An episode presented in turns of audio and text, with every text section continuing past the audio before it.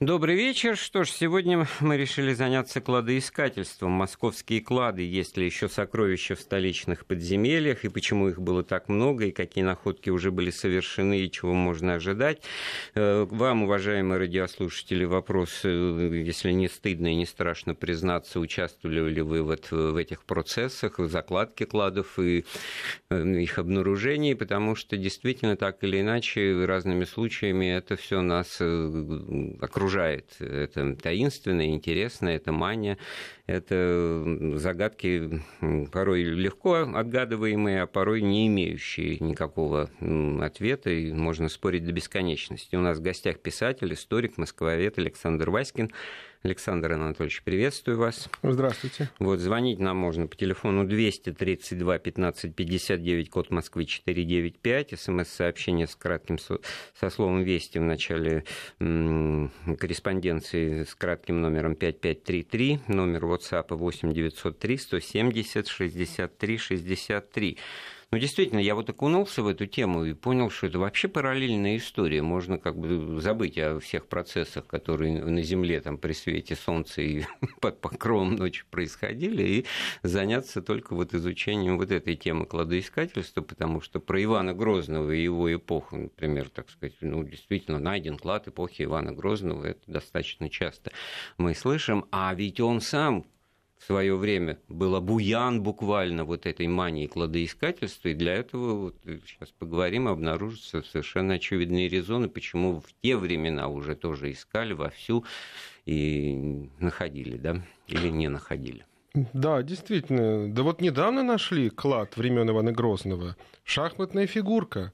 Эм, слон, в частности, да, э, и внутри, разобрав эту фигуру, обнаружилось, что она полая, нашли монеты серебряные как раз вот и клад, такой своеобразный клад эпохи Ивана Грозного. И вообще считается, что там все 32 фигуры могли быть такими, да? То есть Но вот это вот интересно. А это, почему это сразу клад? Это кто-то прятал, это просто осталось, вот артефакт прошлого. Ведутся археологические раскопки. Давайте разделим вот эти два процесса. Но обнаруживается что-то, вот в буквальном смысле окунаемся в мир прошлого, засыпанный пластами культурными. Даже понятие такое есть культурный пласт. И там что-то обнаруживается, не значит, что ее специально прятали, или все-таки это вот как-то, так сказать, то, что она вне шахматной доски, вне соратников там по другим фигурам одна такая осталась-то, тогда это значит вот сразу клад. Вот я говорю, феномен вот да, восприятия конечно. всего, что мы в Земле находим, что это было заложено, спрятано, то есть специально, значит, э, сделано. А так ведь, э, мне кажется, что очень многое, что сейчас в результате раскопок на благодатных местах происходит, это просто мы э, открываем то сокрытое временем, эпохой. Да?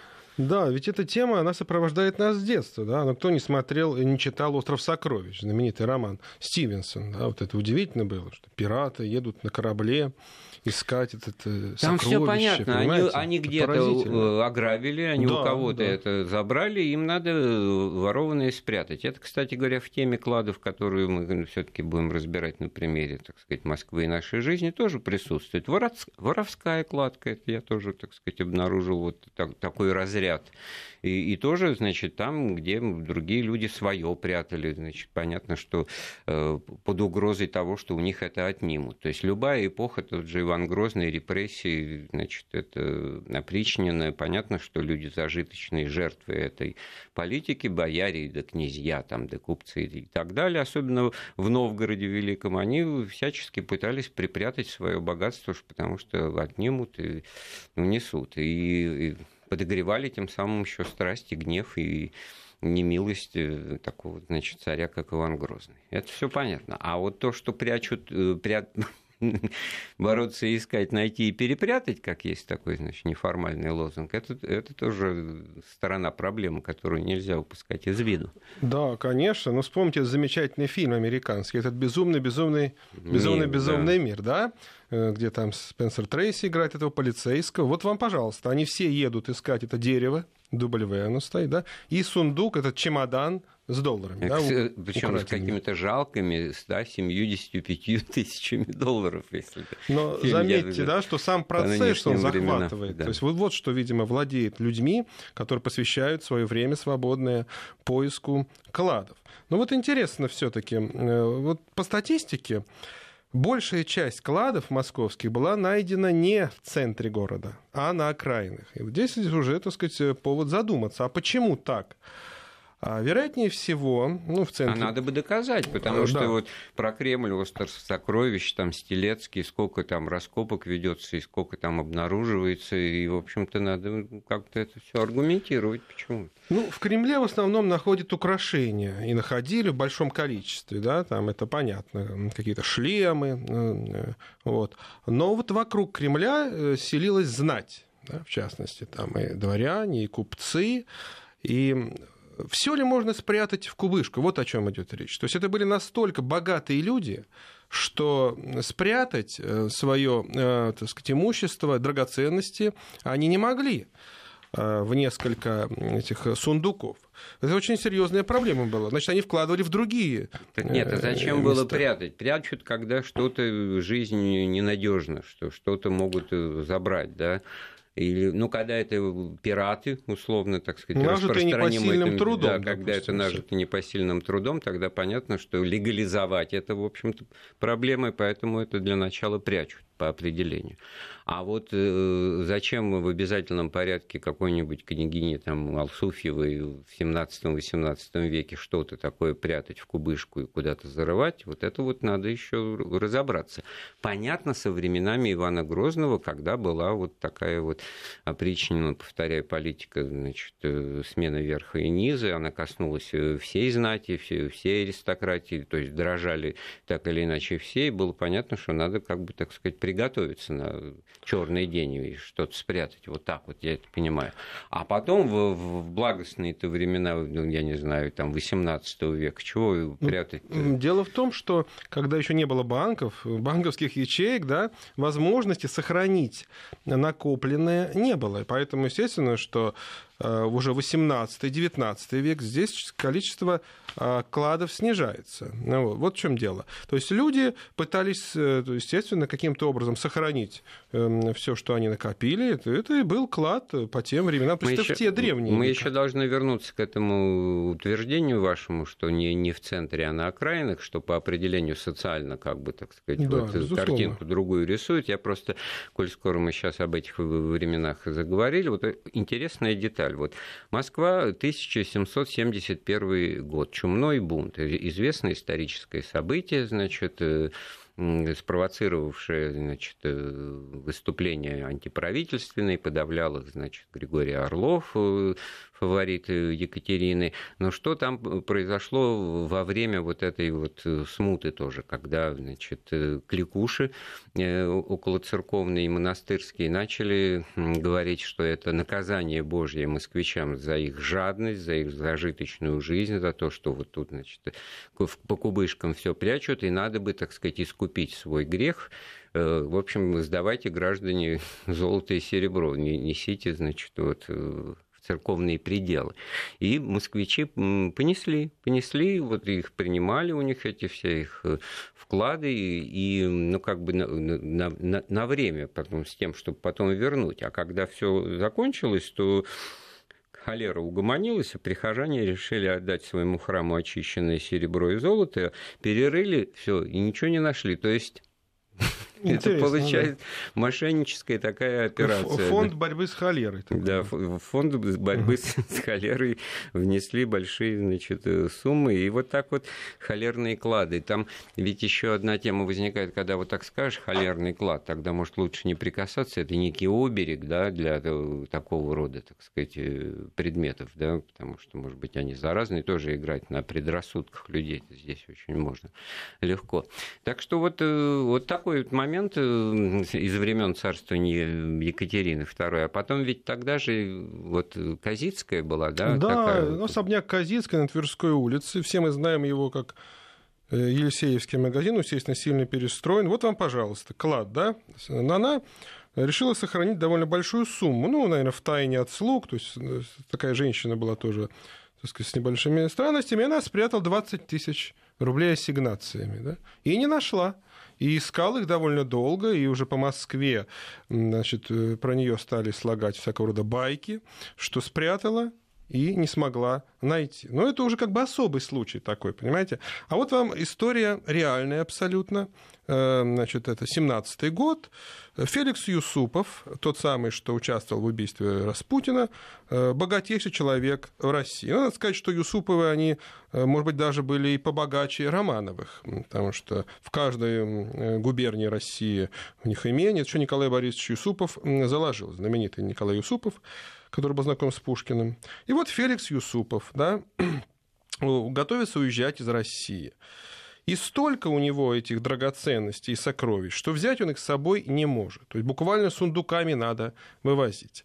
Его супруга Ирина, великая княгиня, племянница Николая II. Естественно, что приданное было там соответствующее. И он решает э, сделать тайник в своем доме. Это известное московское здание э, в Большом Харитоневском переулке. Там долгое время э, находилась, Академия сельскохозяйственных наук. Тайная комната там, в которую он, значит, с помощью своего, своего слуги заносит эти сундуки там, с бриллиантами, с изумрудами. В общем, все, что можно, они там сохраняют.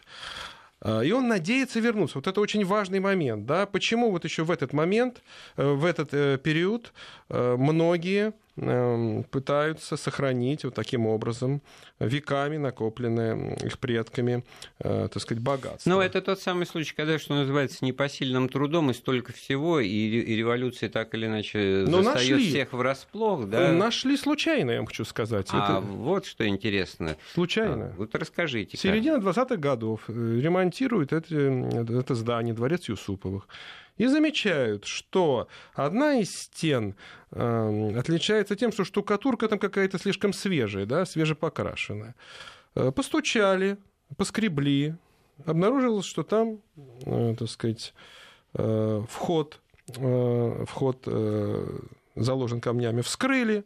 Ну и, конечно, это, глаза на лоб полезли у рабочих. Эм, чуть ли там не на 20 килограмм золота все это потянуло. Нашли не только золото, бриллианты, но и скрипку. Э, значит, один из предков Феликса Исупова, он был таким э, человеком, увлеченным музыкой. Собирали они по всей Европе инструменты Амати, Гварнери, Страдивари. И вот эта скрипка, она до сих пор называется Юсуповской Страдивари. Да, потому что Страдивари сделал 92 года ему было, представьте себе.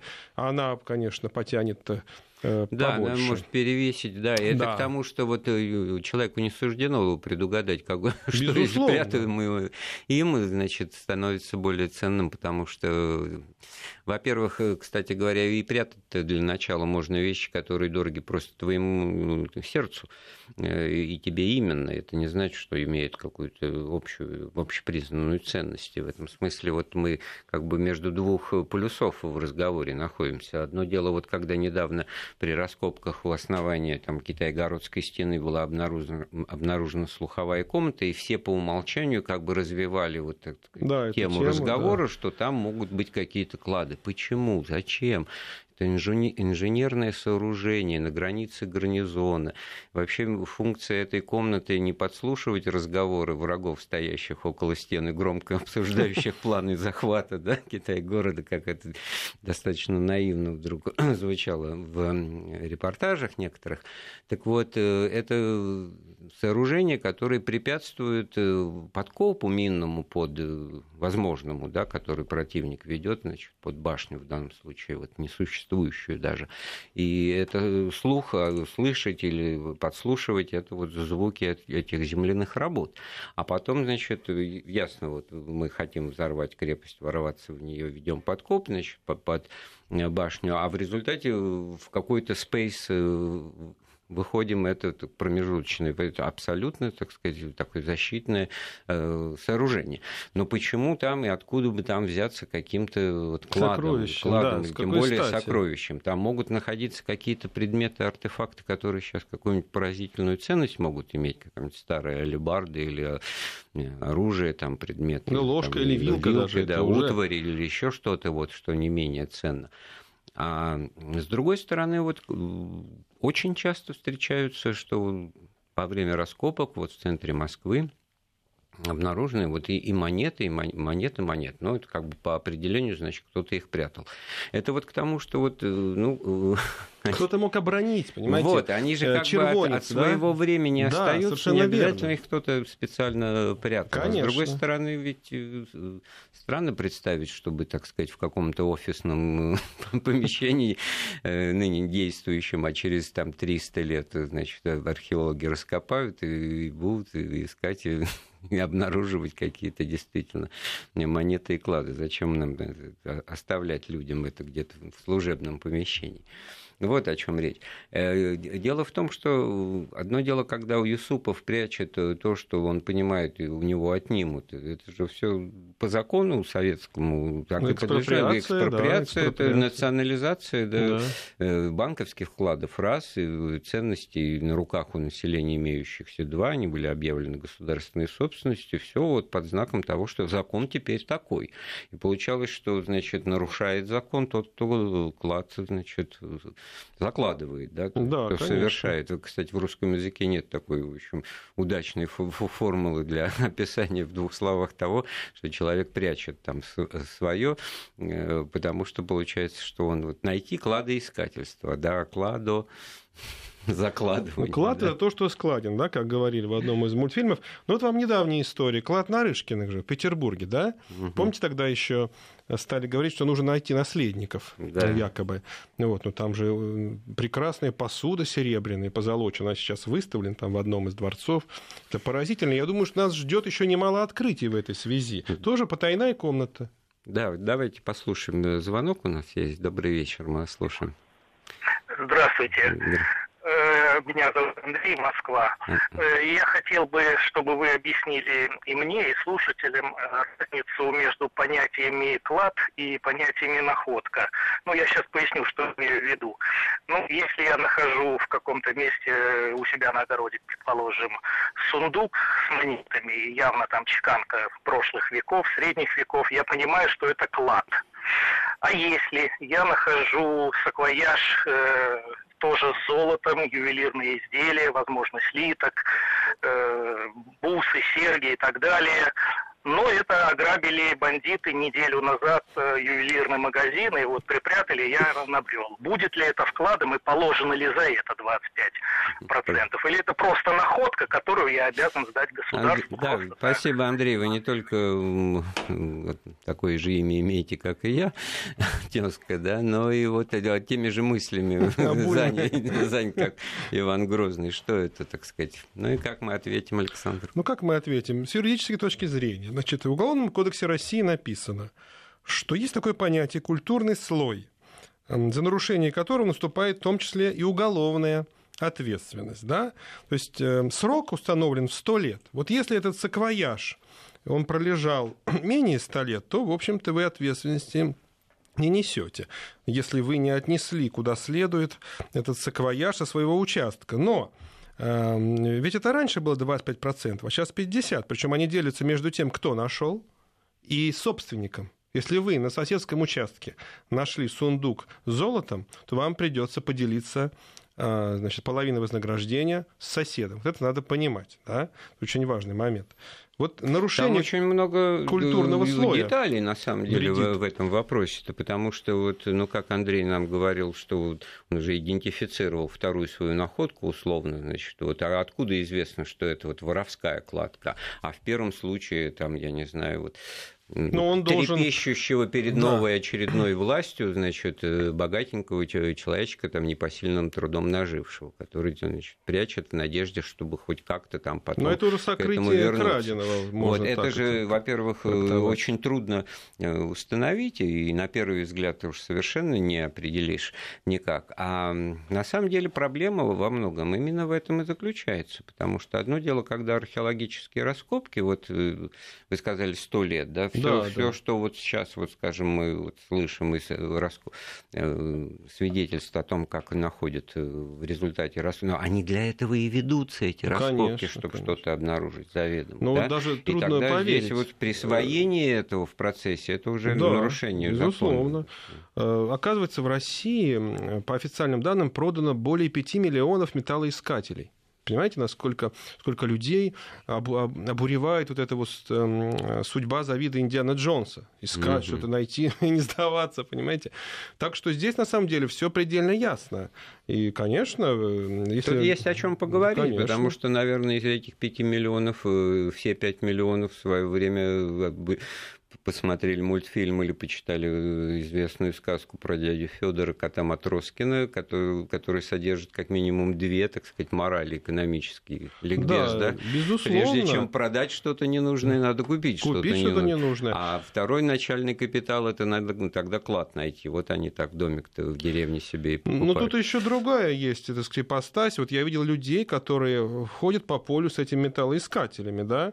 Мне напоминает это сказку про Буратино. Понимаете, ведь оно тоже это поле дураков, где закапываются золотые монеты. В ожидании чего? И вот люди, так сказать, вот они ищут, ищут, они готовы целыми днями ходить с этими металлоискателями и что-то там такое э, надеются выудить. Да? Но тут еще ведь интересная тема есть, которую мы не затронули. Э, замечательный фильм «Наш бриллиантовая рука», да? Там же ведь клад-то, это же основа сюжета. А, посмотрите, вот как интересно.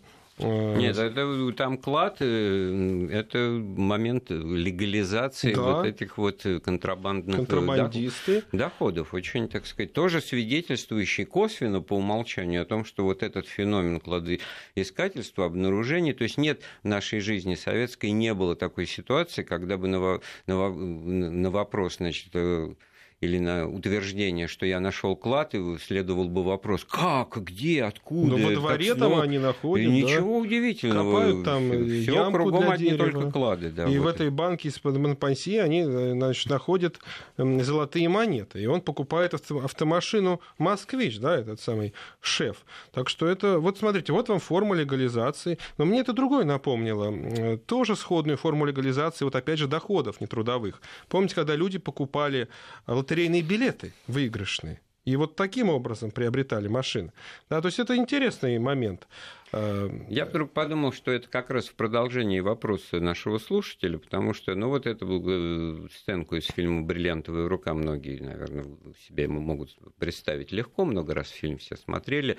Вот идет, значит, там субботник, сажают деревья, и вдруг какой-то дяденька, значит, укапывает действительно банку Монпансье. Ну, любой эксперт, любой, значит, криминалист, он же скажет, что это изготовлена банка, значит, вот буквально годами, вот она никакой, так сказать, сказать, столетней давности не имеет, в ней, положим, лежат, значит, значит кладка-то совершена вот свежая. свежая, что, собственно, там на самом деле имеет место. Но в фильме на этом, конечно, на этих деталях не зацикливаются, но на самом деле это очень важный момент для того, чтобы вот легализировать как вот этот клад или находку, которую, значит, вы просто нашли украденной и должны э, сдать это, так сказать, в рамках расследуемого дела, или дело будет возбуждено по, по факту нахождения. Это, кстати, к тому, что вот когда в 30-е годы, когда строилась новая Москва, значит... Метро. Вот, да, метро, да. очень много было вот сообщений, начинавшихся там или начи... в Москве. Вот ломали старый дом там на Поварской да. или где-то там. И в ходе этого обнаружено, а что обнаружено? Во-первых, может быть обнаружено, значит, вот э, клад Керенки, оставленный бывшими хозяевами, которые в эмиграцию там сгинули. А второе, джентльменский набор отмычек и всякого рода, так сказать, э, таких вот профессиональных э, предметов, плюс вот результаты добытого, значит, какие-то тоже деньги, золото, бриллианты, и, и все это, понятно, воровская кладка получается в данном случае. Ну что ж, мы должны сделать значит, на этом месте сейчас перерывчик, послушать э, новости, потом вернемся в студию. Былое и нравы с Андреем Светенко. Продолжаем разговор о кладах, о кладоискательстве, о причинах этого явления в нашей жизни, причем в жизни страны на протяжении сотен лет. Это даже своего рода параллельная история. Э, о своем опыте рассказывайте нам, звоните, пишите, звоните по телефону 232 15 59, код Москвы 495, смс-сообщение на номер 5533 со словом «Вести» присылайте, WhatsApp номер 903 170 63 63. Мы обсуждаем тему с историком, москвоведом, писателем Александром Васькиным. Вот Александр как раз нам Маргарита пишет, мой прадед в революции тоже замуровал, вот тоже уже вот Интересно. замуровал в стены усадьбы золотую посуду и прочие богачества. Но когда потом усадьбу ломали, ездил мой дядя туда, дядя уже ездил, но ничего уже не было, кто-то уже Опоздали, э, конечно, нашел. конечно. Вот. Это распространено было в Москве, хочу вам сказать, 50-60-е годы, когда ломали, вот там, например, Сокольники, да, вот где строили Хрущевки. Ну, началось это активное жилищное строительство. Вот, это была Мекка просто для таких вот искателей ну, это счастья. моя малая родина как раз, ну, Русаковская, вот. Красносельская, там Старая Москва, и, в общем-то, тогда такие разговоры были. Но в, в том-то и дело, что речь-то о чем? Что можно вот жить в доме, где потенциально присутствует клад. Я расскажу конкретный случай, это он связанный с, с именем известного вот рано ушедшего из жизни журналиста Артема Боровика. Его бабушка, она жила в Потаповском переулке э, в доме, который стал коммуналком, коммуналкой, а до этого был усадьбой Главниных. И вот все жильцы этого дома, значит, ну, часто говорят, ну, наверное, где-то у нас тут что-то, вот где-то что-то, где-то что-то. И вот эти разговоры длились десятилетия, десятилетиями, и потом история заканчивается тем, что когда они уже расселили их, они уехали в нормальные квартиры, значит, там э, вдруг они узнают из сообщения новостного, что во время, ТАСС. так сказать, сообщения, сообщения ТАСС, что когда ломали дом Главниных на Поварской, то обнаружили... Ну вот обнаружили там, я немножко отвлекся, там счет изменился в хоккее, да, канадцы вышли вперед. Э, ну, продолжим э, складами. Э, значит, вот, в той комнате, где они жили и говорили десятилетиями о том, что может быть здесь что-то, да, там-то как раз в слуховом окне, вентиляционном да. окне в полу, значит, вот потом, когда ломали дом, обнаружили, и причем какие-то несметные богатства. Ну, ладно, керенки это то, что как бы уже не в ходу, а драгоценности именно, там, золото-бриллианты вот эти а пресловутые. Вот, интересно, это теща Воробьянинова, то, что она, как он говорил, засадила в стул, это клад был? Вот, я тоже вот, э, да, вот готовил этот, э, да? этот вопрос. Интересно. Давайте послушаем, что нас спросит наш слушатель Елена, да, а потом, ой, жалко, да.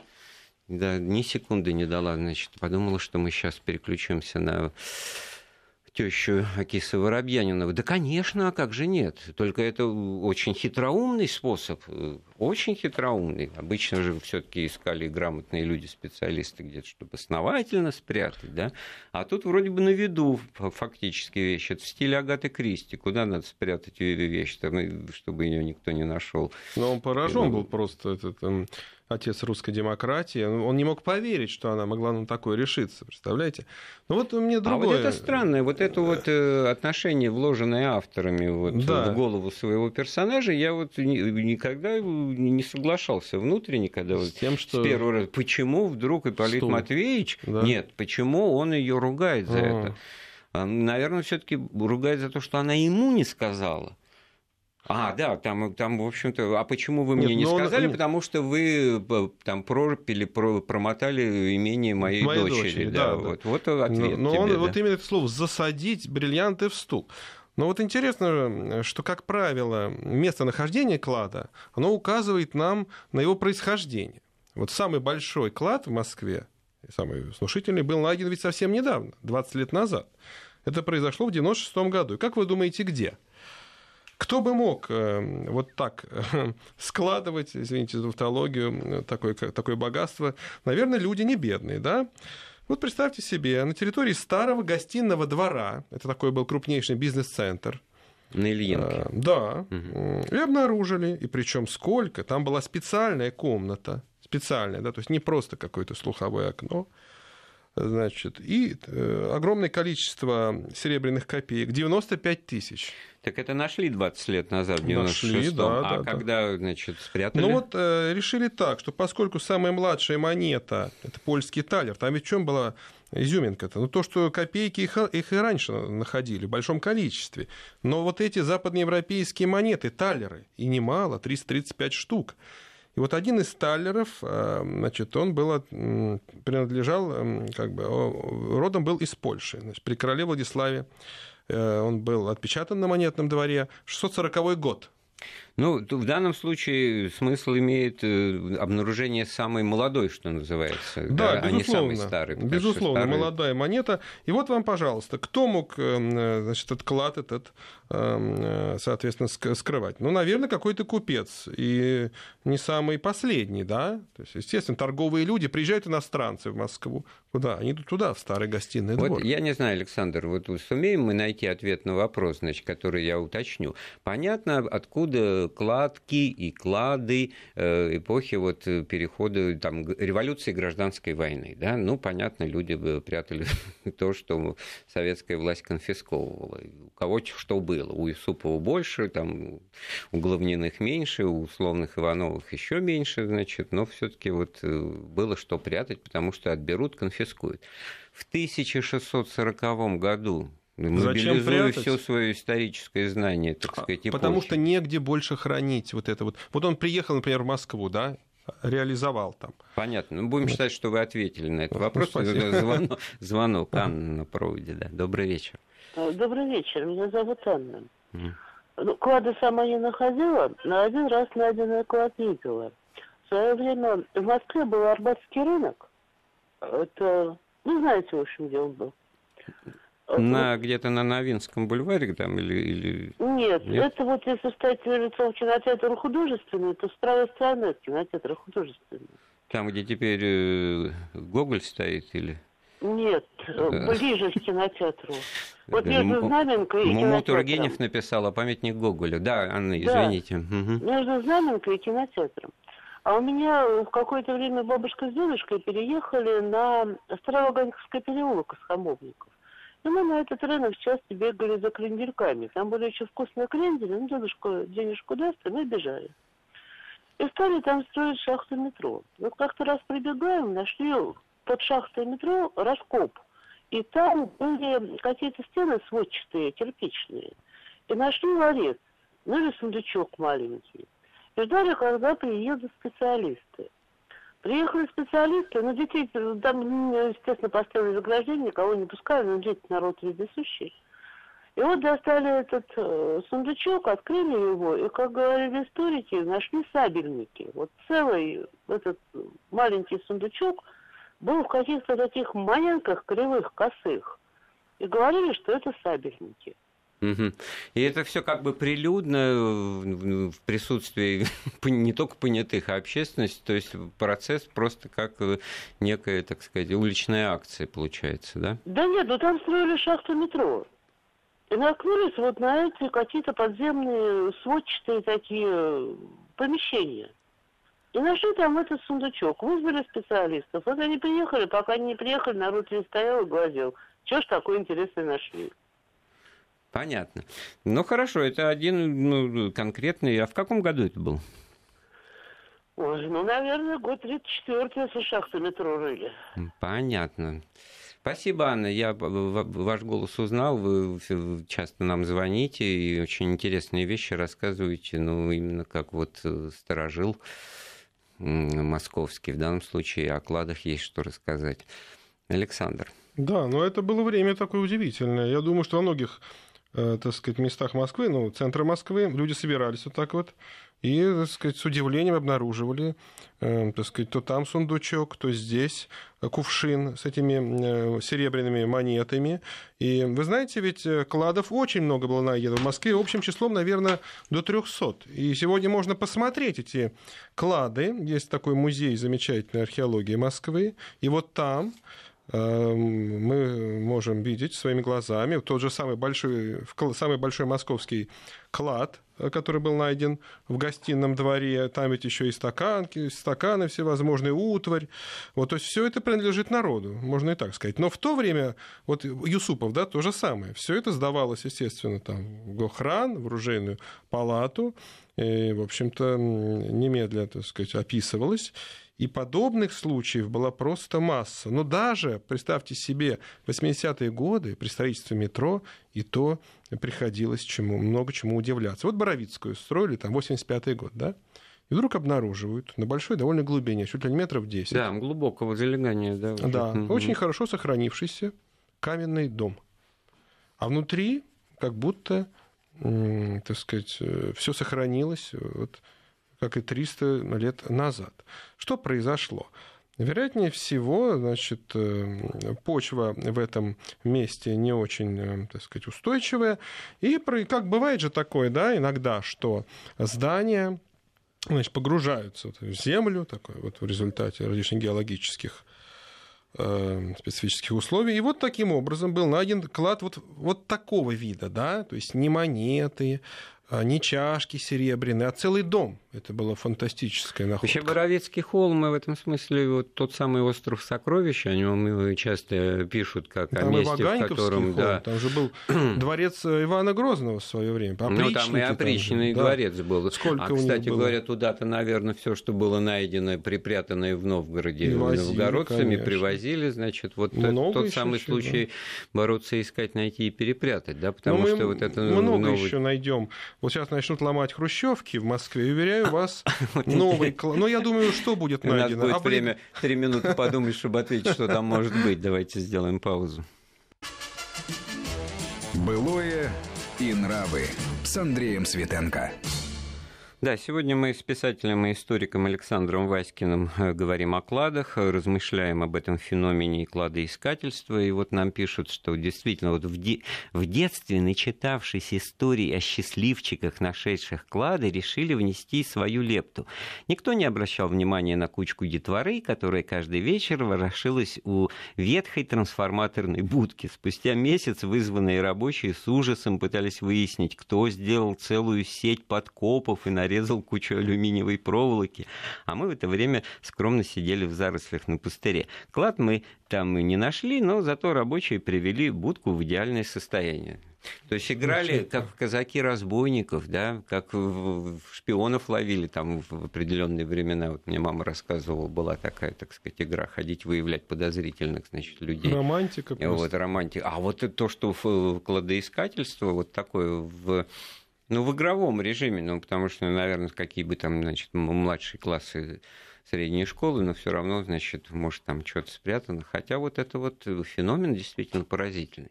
Вот вы говорите о том, что в пятиэтажках, да, да вот тоже же думаю, наверняка... Приготовиться надо профессионалам, так сказать. Безусловно, там будут найдены облигации беспроцентного займа, которые уже невозможно погасить. Вот, я думаю, наверняка будет найдено что-то такого. Вот сейчас рода. любой, кто, значит, ждет и правильно делает, значит, вот такого переселения, он скажет, да, конечно, я что-то оставил ставлю. Я, у меня все углы обследованы, там, в общем-то, и прятать-то особенно негде. Это вот к моему изначальному вопросу. Вот как можно, так сказать, э, рассчитывать на то, что это все никто не найдет, и это все вынуждено делалось, ну, в ну, ситуации экстремальной, она, да? Она спрятала или, или вот так найти. вот, да, как Казицкая. Это, который... трагедия просто для человека. Ну, вот. это старческий мар... а, маразм, да. Герой Булгакова из «Мастера Маргариты», Ника Басой, он же спрятал, ты куда валюту? Mm. В эту самую воздуховод там, понимаете, тоже вот враги, куда прятали. Враги подбросили. Да. Бывает, ответил. Ответил бросил человек вот, Туда, значит, да. прятали, да. Значит, кто-то мог спрятать, а вы живете в этой квартире и не знаете, что там.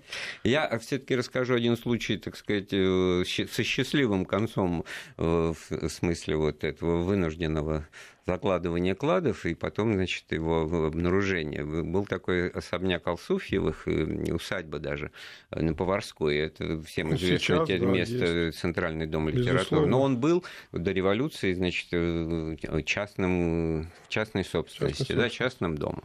Вот. Естественно, что, значит, вот в 17 году вынуждены были постояльцы съехать, а в доме сначала коммуналки устроили, но потом все-таки слишком роскошно там для того, чтобы... Простого народа, да. Да, туда какое-то учреждение советское, значит, контролирующее вопросы там, детей, воспитания и прочее. И вдруг э, где-то в начале 20-х годов начали туда э, периодически какие-то две дамы проситься вот на, на ночлег, нам бы переночевать, нам бы переночевать. Да. Их, конечно, не пускали, но они потом и днем стали приходить, и что-то, в общем, как-то вот по свидетельствам директора этого заведения Мессиной, э, что в конце концов Однажды они обнаружили служители, сотрудники учреждения, что на первом этаже под полом был оборудован вместительный тайник, вскрыт пол, и вот эти вот дамы, которые ну, пожилые, значит, с признаками, так сказать, вот миграции цветы, значит, того, что они там из Парижа каким-то тайным образом приехали или еще не успели туда уехать. То есть э, там был э, тайник э, уже пустой, тонкий аромат дорогих французских духов. То есть Алсуфьеву удалось свое, значит, а вы знаете продолжение этой истории? Сама Алсуфьева приехала, ну, не сама, а вот наследница. И она в этот особняк пришла, там уже союз писателей, и это уже было возможно, 60-е годы. И она говорит, вы знаете, здесь прошло мое детство, я хочу вот посмотреть. Ну, пожалуйста, пожалуйста. И вот она находит, она помнит э, примерно, идет по дому, подходит к двери, где была ее детская, и читает надпись, значит, там, портком. И она уже дальше не пошла. Все это реальная история, ну, она, так сказать, не проклады. Но вот что интересно, э, оказывается, очень много кладов кладов мифов, которые не найдены, но будоражат, так сказать, э, людей очень многих, заставляя их верить. То, то есть что... вот эта условная трансформаторная будка такая. Да, да, да и это взрослые люди, правда. Это, может быть, те, кто в детстве начал искать, но никак не может остановиться. Самый известный клад – это библиотека Ивана Грозного. Э, мифо... Мифический. Мифическая, потому что, я думаю, она вряд ли сохранилась. Ну, представьте себе, да. Ну, ладно, Софья Палеолог привезла, там, его бабка, эти манускрипты, эти, значит, инкунабулы, но как они должны храниться, чтобы до нашего времени так сказать, дойти в каком-то да, читабельном это, состоянии. Это целая шахматная партия, вот э, профессиональные историки, знатоки эпохи могут бы сказать, потому что эпоха-то была, значит, с одной стороны просвещенная, и сам Иван Грозный блестящий публицист, да, шахматы э, играл. И, вот и про шахматы, да. и фигурка-то его, кстати говоря, Я вот, думаю, про которую да, конечно. сразу. Ну, за который, за, при игре в, в эту фигурку он и умер, да, как известно. Да. Он, он взял Вот видите, как этого... мы рождаем наблюдаем да. какую-то легенду, которая может быть воспринята ходи, на 100% сказал,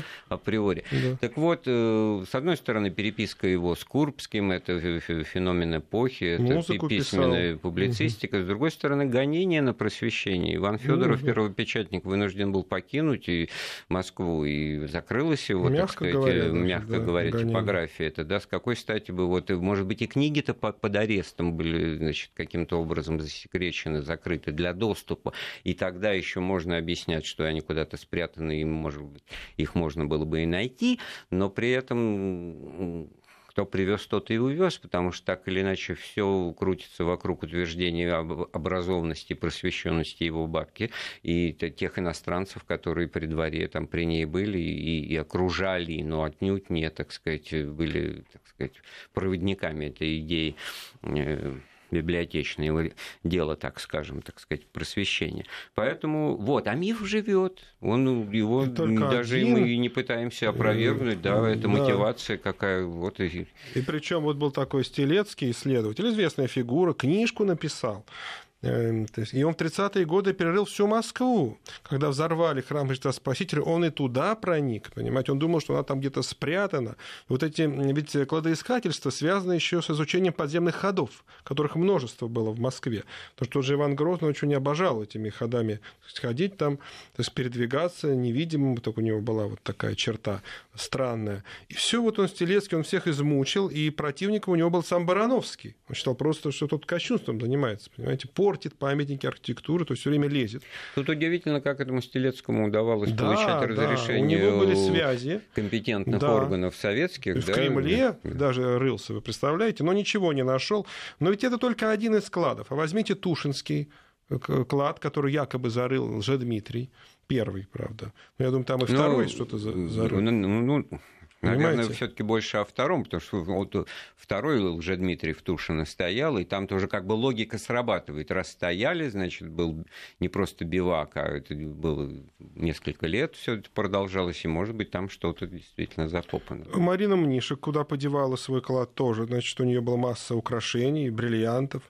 Клад Наполеона. Вот этот факт это уже реальность, потому что вот как свидетельствовали современниками, очень много он вывез, Наполеон, из Москвы. Несколько километров этот обоз выезжал в четыре ряда. Можно себе представить, они же обдирали все. Французские солдаты там и Вот это другие. самое, что называется, легко прочитываемое и удостоверяемое многими фактами обстоятельства, уходящие из Москвы с позором, значит, армия якобы победителей, увозит, уносит, мародерствуют, да, по дороге потому что так просто им уйти не дают, что-то теряется.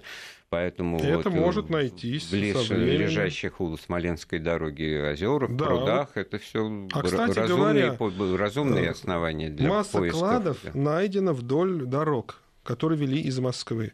Масса просто. То есть не в центре, а вот именно у застав, да, которые вели на запад в основном. То есть это очень интересный момент.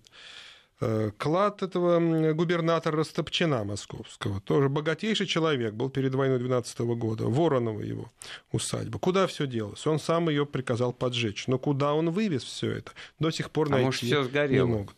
Слишком он был предусмотрителен. И его московский дом тоже не сгорел, хочу вам сказать. Хотя сгорело все. Он сам лично организовал, так сказать, все это дело, но это уже тема другого разговора. Куда все подевалось? Непонятно, да? То есть вот таких тем А вот множество. вы говорите, куда подевалось, как бы известно, что неизвестно, куда делись вещи, которые могли быть. Вот у Мусина Пушкина в коллекции было, значит, якобы оригинал слова о полку Игоря. Да. Вот, вот известно, что он говорил, что у него он есть предъявлять и печатать его он по разным причинам не, не хотел, отказывался, откладывал на будущее, а потом вот выяснилось, что все это сгорело вот как раз в пожар московский 1812 Но года. Есть сомнения, да? правда, в этом. Вот. Но это легенда, опять же, такая, что был у него оригинал. Ну, в данном случае да. мы, мы, мы о какой-то конкретной вещи, предмете, да. рукописи говорим. Вот когда мы говорим о том, что у Растопчина чего-то было, мы можем вот так сказать, ну, у вас вот какой-то личный гардероб есть, вот куда он там, не дай бог, денется, а кто его знает? Э, сколько там и о чем вообще речь-то идет. Поэтому уточните, вот Ростовчин, это о чем, о каких богатствах? Э, картины, э, скульптура, соответственно, драгоценности, крупнейший землевладелец был, да, понимаете, вкладывал деньги, в том числе вот золото-бриллиант. Вот и речь идет не только о деньгах в данном случае, да, но в том числе о произведениях искусства. Вот они не были обнаружены. Вот мы об этом совершенно не успели поговорить, потому что клад как ценность, как находка, как э, то, что дорогого стоит, это не обязательно монеты, деньги, а Конечно. чаще всего даже не это, а предметы искусства. Ну, помните да? фильм «Достояние республики» замечательный, да? Как раз об этом идет речь. Хорошо, наш разговор э, явно не окончен, потому что тема неисчерпаемая. Это действительно океан кладоискательства и кладов. Мы еще вернемся к нему, я уверен. А уж с Александром Васькиным, нашим сегодняшним гостем, встретимся как со специалистом по истории Москвы, писателем э, на э, волнах Вестей ФМ. Всего доброго.